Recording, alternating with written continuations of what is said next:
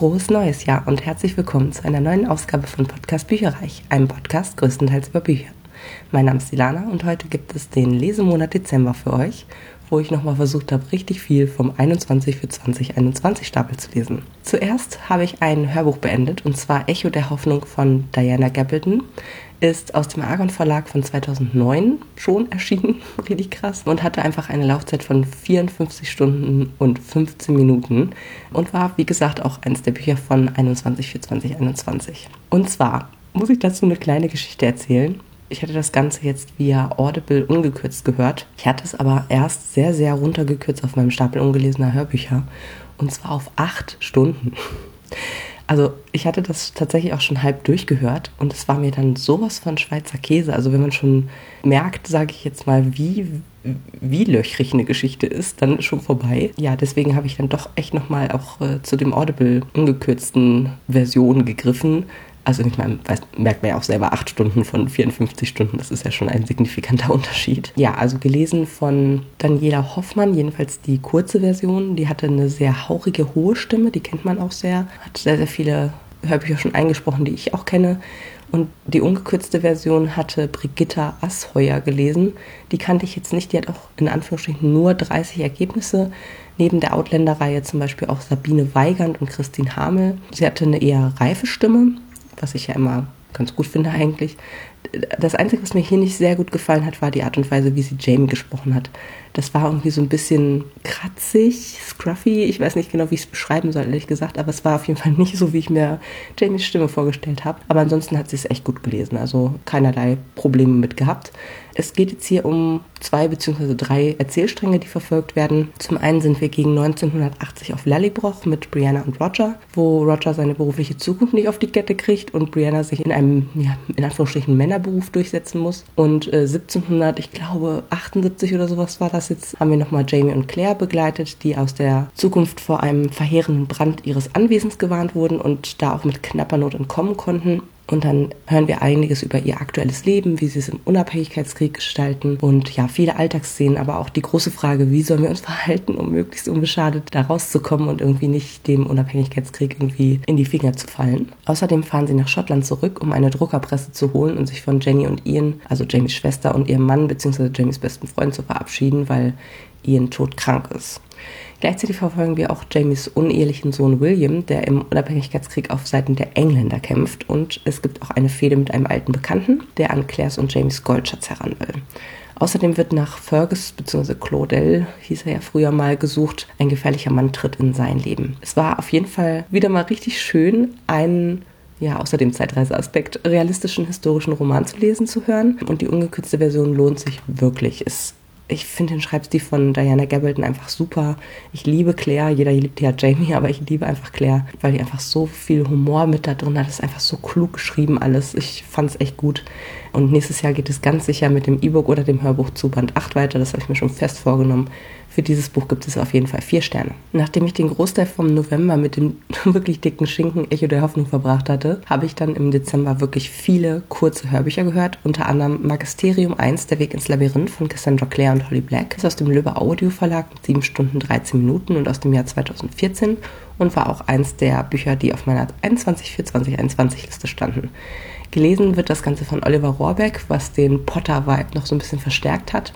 Man sagt ja immer, Magisterium ist so ein bisschen ähnlich wie äh, Harry Potter und das finde ich auch, da kann ich gleich nochmal ein bisschen was zu sagen. Hier geht es auf jeden Fall um Callum Hunt, der wurde von seinem Vater schon immer dazu erzogen, dem Magisterium, also der Schule für Zauberei, zu misstrauen. Zu sehr nagt der Tod seiner Frau im letzten Magierkrieg noch immer an Callums Vater Leider wird Callum trotzdem eingezogen und findet sich fortan eingeschlossen in der unterirdischen Schule vor. Es ist ein geheimnisvoller Ort, wo er nach und nach lernt, seine magischen Fähigkeiten zu kontrollieren. Und irgendwie sind seine Mitschüler Tamara und Aaron auch ganz nett und setzen sich für ihn ein, wenn er zum Beispiel wegen seines lahmen Beins gehänselt wird. Gemeinsam erleben sie so einige Abenteuer und vielleicht ist Cal etwas ganz Besonderes. Ein magisch Begabter, der im Kampf gegen den bösen Chaosmagier das Zungenland an der Waage für die Guten sein könnte. So, und genau da fängt auch an. Es ist ziemlich 0815 für mich als erfahrene Fan Fantasy-Leserin. Man merkt, es ist wieder dieser Trope mit der Auserwählte und Magie und Pipapo. Aber es war trotzdem gut geschrieben und wie gesagt, Harry Potter auch in einigen Punkten sehr ähnlich. Es sind zum Beispiel jetzt drei Freunde, um die es sich dreht. So wie ich das verstanden habe, wachsen die auch über die Bände hinaus. Also Sprich, sie werden immer älter, je mehr äh, die Bände fortschreiten. Es gibt tödliche Abenteuer zu bestehen. Es gibt eine Gefährdung durch einen bösen Magier. Es ist eine Halbweise, die eine Rolle spielt und die ein neues Zuhause in einer Zauberschule findet. Also da habe ich schon ein paar Parallelen gesehen, obwohl es natürlich ganz anders ist als Harry Potter. Also die weiteren vier Bände, die es noch gibt, werde ich vielleicht 2022 lesen. Das hier bekommt von mir vier Sterne. Als nächstes habe ich zu Layla von Colin Hoover gegriffen. Das ist im DTV Verlag erschienen, hat 380 Seiten und stammt auch aus diesem Jahr, also aus 2021 in dem Falle. Und ich muss sagen, was für eine Reise. Colin Hoover nimmt uns hier mit in eine außergewöhnliche Geschichte mit einigen Twists bei der ich viel mitgerätselt habe, was zu den Ereignissen geführt hat und wie die Protagonisten aus der Situation auch wieder herauskommen. Das Ganze hat einen übernatürlichen Aspekt, auf den man bestimmt Lust haben muss und ich darf auch gar nicht so viel sagen, weil es sonst spoilern würde. Also deswegen wird das jetzt sehr, sehr kurz ausfallen. Auf der ersten Seite erfährt der Leser, dass der Protagonist Leeds die Protagonistin Layla gegen ihren Willen gefesselt und geknebelt im Schlafzimmer festhält und dann, ja, man weiß nicht genau, wer der Mann ist, da einem Mann etwas erzählt. Das könnte ein Detektiv sein, aber man weiß es in dem Moment nicht so richtig. Also ganz merkwürdige Situation. Und er erzählt sehr detailliert, wie die beiden sich kennengelernt haben. Da wird quasi dann ja, mehr oder weniger zurückgeblendet, äh, so Hals über Kopf ziemlich viel gevögelt. Und ja, nach und nach erzählt Leeds dann, was zu dieser kuriosen Situation geführt hat und was Leylas und sein Problem ist. Viel mehr will ich dazu jetzt gar nicht sagen. Den Schreibstil fand ich flüssig, die Handlung war spannend, allerdings auch sehr speziell. Ich fand es ganz gut, aber es hat mich nicht mal ansatzweise so gepackt wie Verity tatsächlich und deswegen bekommt es von mir drei Sterne. Als nächstes habe ich in Aufruhr von Inga Vesper gehört. Das ist aus dem DAV Verlag im April 2021 auch erst erschienen und war eine ungekürzte Lesung mit Uwe Teschner, Denise Mbaye, Rike Schmidt und hat 10 Stunden und 48 Minuten Laufzeit gehabt. Eine schwarze Putzfrau ermittelt gemeinsam mit einem weißen Polizisten. Das war die Prämisse, auf die ich auch richtig Lust hatte. Aber so richtig mitermittelt hat die Putzfrau Ruby übrigens irgendwie nicht. Also das fand ich enttäuschend. Der Kriminalfall plätscherte vor sich hin und war auch irgendwie ziemlich belanglos. Das war so ein bisschen Desperate Housewives in unspannend. Es ging viel ums Kinderkriegen, für männliche Nachkommen sorgen, Affären, gesellschaftliche Erwartungen, Mutters kleine Helferlein, die Langeweile des Hausfrauendaseins, so in die Richtung. Es geht um Ruby, die eines Tages statt der weißen Hausfrau und Mutter zweier Kinder, nämlich Joyce Haney, eine Blutlache in der Küche vorfindet. Mrs. Haney bleibt verschwunden und der abgehalfterte Detective Mick Blank aufgrund eines Arbeitsskandals frisch aus New York in die Vororte Kaliforniens versetzt, steht unter Druck, sie zu finden. Aber die Ermittlungen gehen sehr schleppend voran, deswegen zieht Mick alle Register, besticht die Damen der feinen Gesellschaft und spannt Ruby quasi undercover ein. Es wurde viel Gesellschaftskritik geäußert, es ging um Rassismus, um Sexismus, um Gleichberechtigung. Durch Ruby erhält man Einblicke in die unterschiedlichen Privilegien der Weißen und Schwarzen und bekommt mit, wie unfair Ruby nur aufgrund ihrer Hautfarbe behandelt wird. Und das ging mir schon auch ziemlich unter die Haut, muss ich sagen. Also es, da, dahingehend ist es echt ein Augenöffner nochmal wieder gewesen. Gleichzeitig ist auch von einem Umdenken in Sachen Gleichberechtigung noch nicht mal ansatzweise zu sprechen, was mich total frustriert hat. Spielt nämlich irgendwann, schon wieder vergessen, ich glaube in den 50ern oder so des letzten Jahrhunderts. Ja, ich hatte recht schnell raus, wer etwas mit Joyces Verschwinden zu tun haben könnte. Also der Fall war für mich nicht wirklich spannend. Und ich glaube auch, wer einen packenden Krimi erwartet, also wie ich, wird wahrscheinlich enttäuscht sein. Es ist eher ein gesellschaftskritischer Roman mit Krimi-Elementen, hätte ich jetzt gesagt. Und ich muss auch sagen, braucht man nicht lesen. Also ich war wirklich von der Handlung ziemlich enttäuscht zwei Sterne. Dann habe ich zu Kleine Engel von Daniel Kohlhaas gegriffen. Das ist im Knauer Verlag 2021 erschienen und hat 350 Seiten und wurde mir von dem Autor ungefragt zugeschickt. Thema, was sicher nicht viele gut lesen können, also zum Beispiel Mütter und Väter, es aber ebenfalls Gesellschaftsfragen über Moral aufwirft. Es geht um einen Mörder, der Kinder mit unheilbaren Krankheiten zum Tod verhilft, getarnt als Selbstmord. Aber können Kinder überhaupt so eine weitreichende Entscheidung treffen? Wissen sie, was sie sich da wünschen, wenn sie sich den Tod wünschen? Und sollten Kinder entscheiden dürfen, ob sie umgebracht werden, weil ihr Leid so groß ist. Also Hilfe zur, zum, zum Selbstmord sozusagen. Den Aspekt fand ich auch sehr spannend und ich mag es auch, wenn über einen ja, Kriminalfall hinaus gesellschaftskritische Themen, wenn auch nicht zu viele eingewoben werden. Es hat auch etwas von einem Regionalkrimi, weil es in Gummersbach spielt und ich glaube, da habe ich noch nie einen Krimifall spielen sehen. Also ziemlich cool. Ich muss allerdings sagen, dass mir der Schreibstil nicht so gut gefallen hat, weil es einfach wahnsinnig kurze Sätze waren und auch ähm, ständig eigentlich ein Perspektivwechsel stattfand. Also das fand ich ein bisschen anstrengend. Die Kapitel waren super kurz und man muss sich jedes Mal wieder neu orientieren. Okay, das neue Kapitel ist jetzt gerade aus welcher Perspektive? Denn es gab mehrere Protagonisten oder Leuten, denen man quasi gefolgt ist. Da gab es einmal den Ermittler Simon Winter, der natürlich ein dunkles Geheimnis in seiner Vergangenheit hat, was übrigens auch nicht aufgelöst wurde. Also wahrscheinlich ist eine Krimireihe geplant. Dann gibt es das äh, True Crime Podcast Duo Helge und Nadja, den Täter, teilweise die Kinder und so weiter und so fort. Also sehr viele verschiedene Blickwinkel und wie gesagt, das sprang relativ schnell hin und her. Nadja hilft beim Ermitteln, da sie Kriminalpsychologin ist, während Helge eigentlich in sie verliebt ist, aber in der Friendzone gefangen ist. Winter wiederum ist frisch von Köln nach Gummersbach versetzt worden und hat sich in sein neues Team noch nicht wirklich eingefügt. Ihm fallen dann eben Ungereimtheiten an einem angeblichen Freitod einer neunjährigen Hospizbewohnerin auf und so ermittelt er gegen die Skepsis seines Vorgesetzten kurz so los. Das Buch ist aufgrund einer Idee entstanden, die Kohlhaas bei der Sebastian Fitzek Thriller Schule in Kooperation mit Bild eingereicht hat. Ich muss allerdings sagen, für mich war es kein Thriller. Man kennt den Täter schon von Seite 1 und weiß direkt, dass es Morde waren und keine Selbstmorde, wie es eigentlich scheint. Ähm, und als Leser bekommt man auch wirklich alles mit. Also wie die Gelegenheit entstand, was das Motiv ist, wer der Täter ist und so weiter. Und dadurch baut sich natürlich deutlich weniger Spannung auf. Man rätselt auch nicht mit wie bei klassischen Whodunit-Krimis. Man hofft einfach nur, dass der Polizist den Täter schnappt. Und auf den letzten 20 Seiten gab es dann noch einen Twist, den ich nicht abkommen sehen, der aber plausibel erklärt wurde. Also den fand ich gut. Also alles in allem fand ich, war es ein solider Krimi mit Denkanstoßen, der mich jetzt aber nicht aus den Socken gehauen hat. Für mich drei Sterne. Das nächste Rezensionsexemplar, was ich gehört habe, war Lady Blake und das Grab im Meer von Anne Glenn Connor. Das ist aus dem Argon Verlag Laufzeit 10 Stunden und eine Minute und ist auch frisch im Dezember 2021 erschienen. Das war eine Leserunde, die ich mit Ramona mal eben schnell noch eingeschoben habe, was auch sehr viel Spaß gemacht hat. Die Sprecherin ist hier Felicity Christ. Sie ist laut offizieller Verlagsbeschreibung Bühnen- und Filmschauspielerin und setzt ihre wohlklingende Stimme sehr erfolgreich als Sprecherin ein. Bei Audible hat sie erst sechs Ergebnisse, unter anderem Familienglück von Tolstoy oder Der andere Mann, die große Liebe der Simone de Beauvoir von Katja Kulin. Sie hat mir als Sprecherin sehr gut gefallen. Man hört, dass sie nicht so alt ist wie die 70-jährige Protagonistin. Also sie hat eine deutlich jüngere Stimme, aber für eine 20-jährige hat man sie jetzt auch nicht gehalten. Außerdem hat sie für Lady Blake, die jahrelang im Dienste von Prinzessin Margaret stand, alles sehr definiert und deutlich ausgesprochen, was sie dann bei anderen Protagonisten eben nicht gemacht hat. Und das fand ich hat sehr gut gepasst. Es geht eben um die titelgebende Lady Blake, die eine Privatinsel namens Mystique in der Karibik besitzt, sonst aber in Norfolk verwurzelt ist. Sie war jahrelang die Gesellschafterin von Prinzessin Margaret und dem britischen Königshaus daher sehr verbunden. Sowohl die Insel als auch die Verbindungen zum britischen Königshaus sind real in der Familie Glenn Connor, also von der Autorin, was ich super spannend fand und dann auch direkt mal Wikipedia so ein bisschen angeschmissen habe. Ja, aber das ist jetzt natürlich ein fiktiver Fall. Die Prinzessin ist nämlich leider tot, also Prinzessin Margaret, und Veronica Blake, die Lady Blake trauert ihr noch nach, will aber für ihre Ziehtochter Lily ein rauschendes Fest zu deren 21-jährigen Geburtstag ausrichten. Als sie auf der Insel ankommt, ist aber ein Sturm im Anmarsch und Lillys beste Freundin Amanda ist auf einmal spurlos verschwunden. Ermordet, wie sich wenig später herausstellt. Der Mörder muss also noch auf der Insel sein. Solomon Nile, der einzige und junge Inselpolizist, übernimmt die Ermittlungen und Lady Blake mischt ordentlich mit. Was hat das Ganze mit Lillys Projekt, dem Wiederbesiedeln der Korallenriffe vor der Insel, auf sich? Wie groß ist die Kluft zwischen Arm und Reich, Bediensteten und Villenbesitzern wirklich? Ich habe kräftig mitgerätselt und hatte schon relativ früh eine Idee, wer hinter den Taten stecken könnte. Es blieb durch die eine oder andere falsche Fährte aber immer interessant und es war auch Gefahr für Leib und Leben für unsere Ermittler mit dem Spiel, aber alles auf eine realistische, nicht zu so abgehobene Art, also genau wie die Auflösung, wer hinter den Vorkommnissen steckte. Für mich vier Sterne. Es ist 5 Uhr morgens, als Amanda Fortini in einem roten Bikini an den Palmen vorbei zur Britannia Bay hinabspaziert. Sie ist barfuß und nach der Party der vergangenen Nacht noch ein wenig betrunken.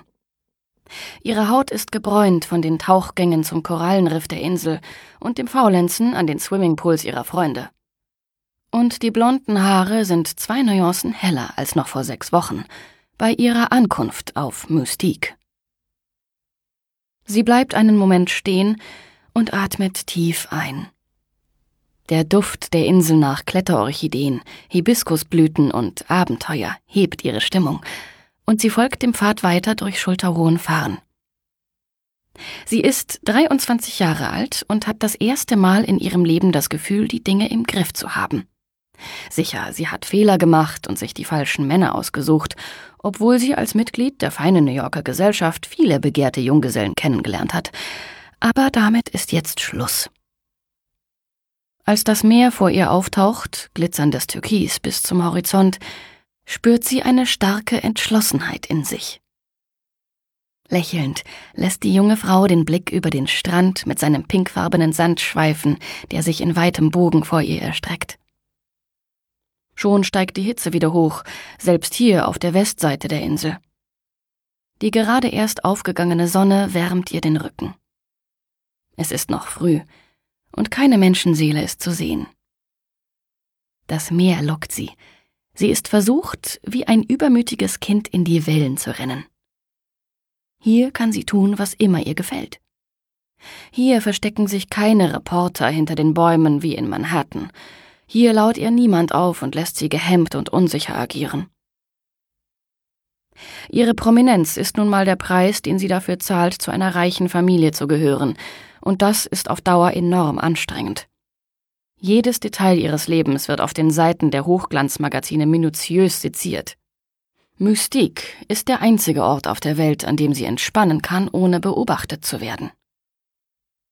Mit einem berauschenden Gefühl der Freiheit dreht sie sich einmal um die eigene Achse und genießt den Anblick des üppigen Urwalds, der makellos weißen Villa oben auf dem Hügel und der Lichtflecken, die die Sonne aufs Meer tupft. Die Karibik liegt ruhig vor ihr wie ein Pool mit tiefblauem Wasser und wartet nur darauf, sie willkommen zu heißen. Amanda macht die ersten Schritte ins Meer, langsam zunächst, und lässt sich die Hitze der vergangenen Nacht, als sie im Schein eines Feuers am Strand tanzte, von der Haut spülen. Vor ihr am Horizont liegt eine riesige Yacht, deren Decks in der Sonne glänzen. Von der nächsten hohen Welle lässt sie sich emporheben.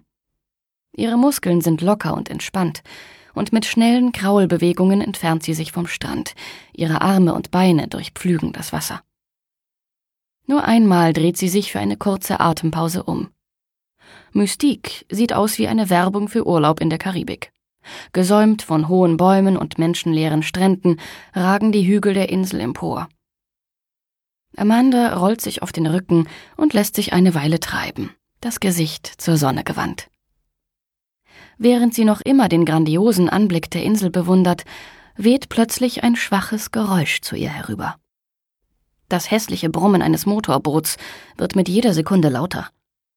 Das könnte ein hiesiger Fischer sein oder der Eigentümer der Yacht, aber warum rast der so? Jeder weiß doch, dass hier den ganzen Tag über Menschen im Wasser sind und schwimmen. Erschrocken wirbelt sie herum und sieht das Motorboot direkt auf sich zurauschen. Sie taucht instinktiv unter, bis ihre Lunge brennt. Der Propeller des Außenbordmotors verfehlt ihr Gesicht nur um wenige Zentimeter. Hat der Fahrer denn nicht gesehen, dass sie wie eine Wahnsinnige gewinkt hat, damit er den Kurs ändert?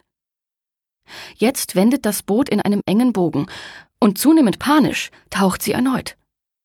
Doch als das Boot ein drittes Mal auf sie zurast, kann sie nicht mehr schnell genug reagieren.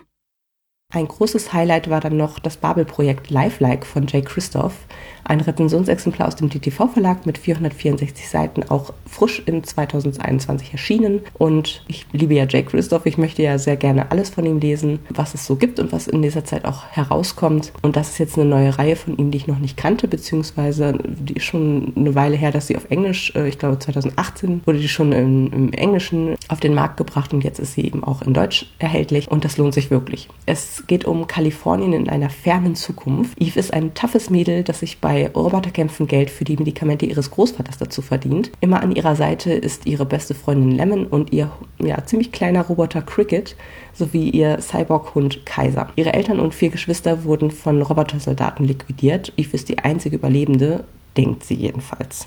Als Eve eines Tages in eine lebensbedrohende Situation kommt, entdeckt sie ungeahnte Fähigkeiten. Sie kann nur mit der Macht ihrer Gedanken einen Roboter ausschalten.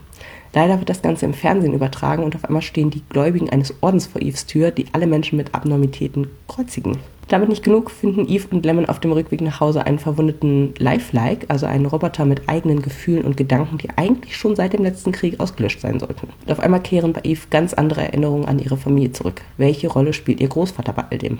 Und Junge, Junge, das war echt rasant. Eve und mit ihr eben der Leser finden sich in immer brenzligeren Situationen wieder, vom Regen in die Traufe und man kann das Buch deswegen kaum zur Seite legen. Eve und Lemon sind wie immer in Christophs Büchern nicht auf den Mund gefallen und kommen gut ohne männliche Ritter zurecht. Wirklich empfehlenswerte Jugendbücher, sehr coole Charaktere, viel lustiges Rumgenecke. Mir hat das Buch wieder sehr gut gefallen. Es war spannend, es hatte tolle Charaktere, es war locker leicht zu lesen. Gleichzeitig wirft es ethische Fragen rund um Roboter auf und zeigt eine mögliche Zukunft nach einer Klimakatastrophe auf. Also nicht komplett in Anführungsstrichen substanzlos und nur Unterhaltung, sondern ein bisschen was ist auch mit dran. Fünf Sterne von mir und ich bin gespannt auf die kommenden Teile der Reihe.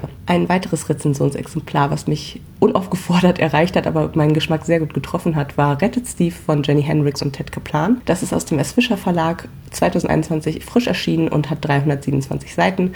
Ich hatte von dem Autorenpaar ja schon an Pregnant gelesen, ich glaube auch sogar dieses Jahr und fand das echt gut und deswegen dachte der Verlag dann, dass mir das auch gut gefallen könnte. Ist zwar ein bisschen anders auf jeden Fall, auch von der Thematik her, aber es war auf jeden Fall ziemlich durchgeknalltes und witziges Buch, fand ich. Cam ist ein lieber Junge und Aktivist, der sich für alle möglichen guten und wichtigen Belange einsetzt. Er steht heimlich auf Kaya, die auch ähnlich tickt und in wahnsinnig vielen Komitees und so weiter ist, wie er nur Fairtrade Kaffee trinkt und die Umwelt retten will. Cam traut sich aber nicht, sie nach einem Date zu fragen, bis es irgendwann zu spät ist. Da ist Kaya dann mit Steve zusammen, der einfach der proletischste Junge der ganzen Schule ist. Steve hat nur Saufen, Sport und Videospiele zocken im Kopf und ja, Cam fragt sich, was will Kaya bloß mit ihm? Zu blöd nur, dass bei Steve Krebs festgestellt wurde. Und Cam, um Kaya weiterhin nah sein zu können, kurzerhand eine Rettungsaktion ins Leben ruft. Leider wittert Steve Cams Interesse an Kaya und denkt sich immer fiesere Ausgaben aus, die Ken zähneknirschend erledigen muss. Das war schon sehr lustig und auch ziemlich abstrus. Ihr könnt ja mal Bienenbad googeln. Es ist locker leicht geschrieben. Ich musste einige Male laut auflachen. Gleichzeitig behandelt es aber auch ernste Themen. Neben dem offensichtlichen Krebs bzw. Krankheit von Jugendlichen geht es auch um Selbstzweifel, die Dynamik zwischen Eltern und Kindern und was gewisse Erwartungshaltungen auch für einen Druck ausüben können dass man nicht immer allen gefallen muss, dass es okay ist, Angst zu zeigen und nicht immer perfekt zu sein. Also alles in allem ein unterhaltsames Jugendbuch, bei dem die Charaktere eine Entwicklung durchmachen und schön grau auch sind tatsächlich. Eine Kleinigkeit muss ich allerdings bemeckern, es hat mich immer wieder rausgerissen, was lektorische Dinge betrifft. Also eigentlich alle paar Seiten fehlte ein Wort oder es waren Fehler enthalten. Kajas Name war mal falsch geschrieben. An einigen Stellen gab es auch Szenenwechsel oder Zeitsprünge von einem Satz in den nächsten. Also völlig unabhängig von irgendwelchen Kapiteln, äh, noch nicht mal ein Absatz oder sowas. Da musste ich dann irgendwie zweimal lesen, sage ich jetzt mal, weil ich dachte, ach, jetzt sind wir auf einmal im Café, okay. Eben gerade noch irgendwie in der Schule gewesen, sage ich jetzt mal. Es war so richtig so wie so Szenenwechsel quasi von einem Satz in den nächsten. Das könnte man dann vielleicht in der zweiten Auflage noch verbessern. Also auch gerade die Rechtschreibfehler müssen ja eigentlich nicht sein. Ja, und deswegen gibt es von mir vier Sterne im Gesamten. Zum Abschluss des Monats habe ich zwei Hörbücher gehört, und zwar Monsters of Verity 1 und 2. Das erste heißt dieses wilde, wilde Lied und das zweite heißt unser düsteres Duett von Victoria Schwab beide. Ist bei Audible Studios erschienen 2018 und 2019 und hatte eine Laufzeit von 11 Stunden 11 Minuten beziehungsweise 11 Stunden und 43 Minuten und Band 1 war bei meinen 21 für 2021 enthalten. Band 2 habe ich dann direkt hinterhergeschoben. Ja, einfach um dieses Jahr noch eine Reihe zu beenden, obwohl ich Band 1 gar nicht so toll fand, aber es ist halt nur eine Dilogie gewesen, deswegen wollte ich das ganz gerne 2021 noch beenden. Gelesen ist das Ganze von Michael Hansonis. Den hatte ich nie zuvor gehört. Er liest sehr langsam, ich musste ordentlich beschleunigt hören. Ansonsten erinnert er mit seiner eher dunklen und kratzigen Stimme, finde ich, an Johannes Steck. Ja, und dann habe ich auf Audible geguckt und der hat einfach mal 109 Ergebnisse. Ich war total baff irgendwie. Der ist bisher voll an mir vorbeigegangen, aber der hat schon etliche Reihen von auch großen Autoren eingesprochen. Also von Jeffrey Deaver, Tess Garrison, Bernhard Henn und so weiter und so fort. Also ja, irgendwie habe ich da unter einem Stein gelebt, dass ich den noch nicht kannte. Wie man sieht, war ich ja im Dezember im absoluten Hörbuchflow und habe alles kurz und klein gehört und es waren jetzt viele Hörbücher, die zwischen sieben und zwölf Stunden eben waren. Und ja, dadurch, dass das eben noch auf der 21 für 2021 Liste war, wollte ich es gerne noch angehen dieses Jahr. Dann habe ich gestartet und musste nach einer Stunde irgendwie nochmal den Klappentext lesen, weil ich die Prämisse nicht kapiert habe. Und das ist schon mal ein schlechtes Zeichen. Also das Worldbuilding war einfach nicht gut. Es geht, um es für euch nochmal zusammenzufassen, um eine postapokalyptische Welt mit Fantasy-Einschlag nach einem Vorkommnis, das im kompletten ersten Band eigentlich nicht näher erläutert wird, entstehen durch jede Gewalttat Monster. Also wenn man jemanden umbringt, Mord begeht, dann ist auf einmal einer ist tot und es wird aber ein Monster geboren. Das kann eins von drei verschiedenen Arten sozusagen sein und die, diese Monster greifen aber in ihrem ewigen Fleischhunger wiederum die Menschen an und versuchen die eben zu fressen. In Verity, der Stadt dieser Erzählung, teilen sich zwei Herrscher die Stadt in Nord und Süd. Harker herrscht im Norden und lässt seine Bewohner für ihren Schutz bezahlen vor den Monstern. Er hat sich mit einer der Monsterrassen verbündet. Es wird aber eigentlich nicht näher darauf eingegangen, warum sich die Monster auf diesen Handel eingelassen haben. Jedenfalls leben seine Bewohner in Leugnung, in einer angeblichen heilen Welt mit ganz normal Schulen, Cafés, First World Problems, sag ich jetzt mal. Henry wiederum hat die Unterstützung der drei seltensten Monster der Sunai, die von allen anderen Monstern gefürchtet werden und Verheerungen anrichten können. Gleichzeitig müssen seine Bewohner in einer Art Militär dienen und mitkämpfen, um unter seinem Schutz zu bleiben. Wie gesagt, Zu den Hintergründen wird eigentlich überhaupt nichts weiter gesagt. Das soll man als Leser einfach so schlucken. Die Geschichte wendet sich dann sehr schnell dem Romeo und Julia Paar der Geschichte zu, wobei eigentlich lange nicht klar ist, ob sie einfach Freunde sind oder tatsächlich ineinander verliebt sind. Es geht nämlich um Kate, das ist Hagas Tochter, die sich verzweifelt bemüht, ihren Vater zu beeindrucken und eine ganz dafür ist. Also sie wird eingeführt, weil sie die Kapelle einer neuen Schule abfackelt, um zu ihrem Vater zurück in die Stadt geholt zu werden, weil sie keinen Bock auf die Schule eben vor den Toren der Stadt hat. Und um August, das ist einer der Sunai, die übrigens durch Musik Seelen von Sündern als Nahrung aufnehmen und deswegen von allen gefürchtet werden. Sie entstehen durch Massenmorde, zum Beispiel Bombenanschläge oder Amokläufe. August wird an Kates neue Schule eingeschleust. Und auch hier nochmal, warum ist mir ehrlich gesagt nicht so wirklich klar. Also das wird nicht wirklich besprochen. Soll er sie entführen? Soll er sie töten? Soll er sie mit Freundlichkeit überwältigen, sage ich jetzt mal. Also es ist tatsächlich dann so, dass die beiden sich anfreunden und müssen dann zusammen einen Krieg zwischen den beiden Familien aufhalten, der durch Intrigen auszubrechen droht, denn die Macht beider Familien bröckelt. Auch wenn die Charaktere besser geschildert waren als das Worldbuilding, waren auch sie relativ flach, fand ich, und auf wenige Charaktereigenschaften reduziert. Zum Beispiel fragt sich Kate alle Nase lang selbst, wo bist du gerade? Weil sie sich das Leben von Parallelwelt-Kates vorstellt, sozusagen. Und August ist ein ganz lieber, der gerne Musik macht und lieber lesen als kämpfen würde. Also ähm, ja, sie sind charakterisiert, aber es ist teilweise auch ein bisschen schablonenhaft. Und um noch was Positives zu sagen, es war durchaus spannend, sonst hätte ich auch nach Band 1 abgebrochen. Man möchte schon noch wissen, wie die Geschichte ausgeht. Trotzdem bekommt Band 1 von mir nur drei Sterne und Band 2 fand ich sogar noch schlechter. Also belanglos fand ich ihn tatsächlich. Es war ein Buch, wo ja im Grunde Krieg herrscht, Militärstrategien diskutiert und ausgeführt werden wer da darauf irgendwie steht, bitte sehr. Äh, ja, keine Ahnung. Es wurden auch neue Monster eingeführt. Scheinbar ist die Welt außerhalb Verities nicht nur auf diese drei Monsterarten beschränkt, aber auch das wurde nicht ausführlich irgendwie erzählt. Also es war wirklich, ja, das Ende empfand ich dann noch als erstaunlich offen und eher antiklimaktisch. Also ja, kann aber auch an der Kürzung gelegen haben. Leider schon Buch 2 und 3 von Schwab, die ich nicht so toll fand. Also ich hatte ja auch das unsichtbare Leben der Eddie LaRue gelesen und fand das jetzt auch nicht so prickelnd. Ich würde sie so gerne gut finden. Ich, macht so coole Sachen irgendwie, aber das war wirklich schlecht umgesetzt. Und ja, wie gesagt, Band 2 fand ich einfach nur noch belanglos, weil nur noch gekämpft wurde. Puh weiß ich nicht. Keine Ahnung, zwei Sterne von mir für Verity 2 und ich habe noch ein paar Sachen von ihr auf dem Sub, aber ich weiß nicht, ob ich sie dann wirklich, ob ich dann alles von ihr kurz und klein lesen möchte oder ob ich dann irgendwann sage, okay, das war es leider nicht mit uns beiden. Das waren die Bücher, die ich im Lesemonat Dezember gelesen und gehört habe. Meine Subhöhe zum neuen Jahr beträgt 20 ungelesene Bücher. Das heißt, insgesamt habe ich dort zwei Stück noch im Dezember abbauen können. Ich habe nämlich vier gelesen und habe zwei als Weihnachtsgeschenke bekommen und zwar Peter Pan von J.M. Barry und das Dschungelbuch von Rudyard Kipling als Koppenrad Schmuckausgaben habe ich mir gewünscht und bekommen und freue mich richtig drüber. Da ich das letztere doppelt bekommen habe, bekomme ich für eins von diesen beiden Ausgaben sozusagen noch Alice im Wunder bzw. im Spiegelland, auch als Koppenrad Schmuckausgabe, aber das kenne ich bereits und liebe es auch sehr. Also es ist kein Subzuwachs dann. Ja, insofern zwei Bücher dazugekommen, vier gelesen, also minus zwei, 20 ungelesene Bücher zum Jahreswechsel. An Hörbüchern habe ich 103 ungelesene verschiedene Hörbücher. Da bin ich leider nicht ganz unter die 100 gekommen. Ich habe aber auf jeden Fall drei abgebaut im Dezember. Ich habe nämlich sechs gelesen bzw. beendet und ich habe drei hinzubekommen. Und zwar einmal das Rezensionsexemplar Eine ganz dumme Idee von Frederik Backmann, wo ich mich auch sehr schon drauf freue. Und ein Weihnachtsgeschenk von Ramona und zwar Jacks wundersame Reise mit dem Weihnachtsschwein von J.K. Rowling. Eigentlich hätte ich das jetzt noch um, in, um die Weihnachtszeit rum hören sollen. Ist auch ein kurzes Hörbuch, aber habe ich nicht mehr geschafft, leider. Hm, aber dann vielleicht nächstes Jahr einfach. Und dann habe ich noch bei einer Umfrage beim DAV-Verlag teilgenommen und durfte mir dafür dann ein Buch aussuchen von, ich glaube, sechs Auswahlmöglichkeiten oder so hatten sie gegeben. Da habe ich mir dann die Chroniken von Narnia 1 von C.S. Lewis ausgesucht, denn das ist ja auch so eine Fantasy-Klassiker-Reihe, die viele ganz doll lieben und deswegen dachte ich mir, das möchte ich mir auch mal, auch mal reinhören zumindest und den ersten Band mal hören. Und ja, das sind so die Ausbeuten der letzten Wochen. Und alles weitere, auch die Lesestatistik, Versprecher, ihr kennt das äh, Spiel und auch was ich mir so für 2022 vorgenommen habe, das werdet ihr dann in der nächsten Folge hören, die Mitte Januar herauskommt und wo es eben um einen Jahresrückblick und auch Jahresausblick geht. Macht's gut, bis dann. Informationen zu allen Büchern, über die ich heute gesprochen habe, findet ihr auf meiner Website www.bücherreich.net mit UE. Ihr könnt dort oder auf Facebook unter www.facebook.de slash podcastbuicherreich in einem Wort durch mit mir in Kontakt treten. Meine E-Mail-Adresse lautet buicherreich at gmail.com. Wenn ihr diesen Podcast über iTunes abonniert habt, würde ich mich riesig freuen, wenn ihr mir eine 5-Sterne-Bewertung hinterlasst. Dies ist ein privater Buchpodcast, in dem ich nur meine eigene private Meinung wiedergebe. Wenn mir ein Buch oder Hörbuch kostenlos zur Verfügung gestellt wird, kennzeichne ich es entsprechend auf meiner Website.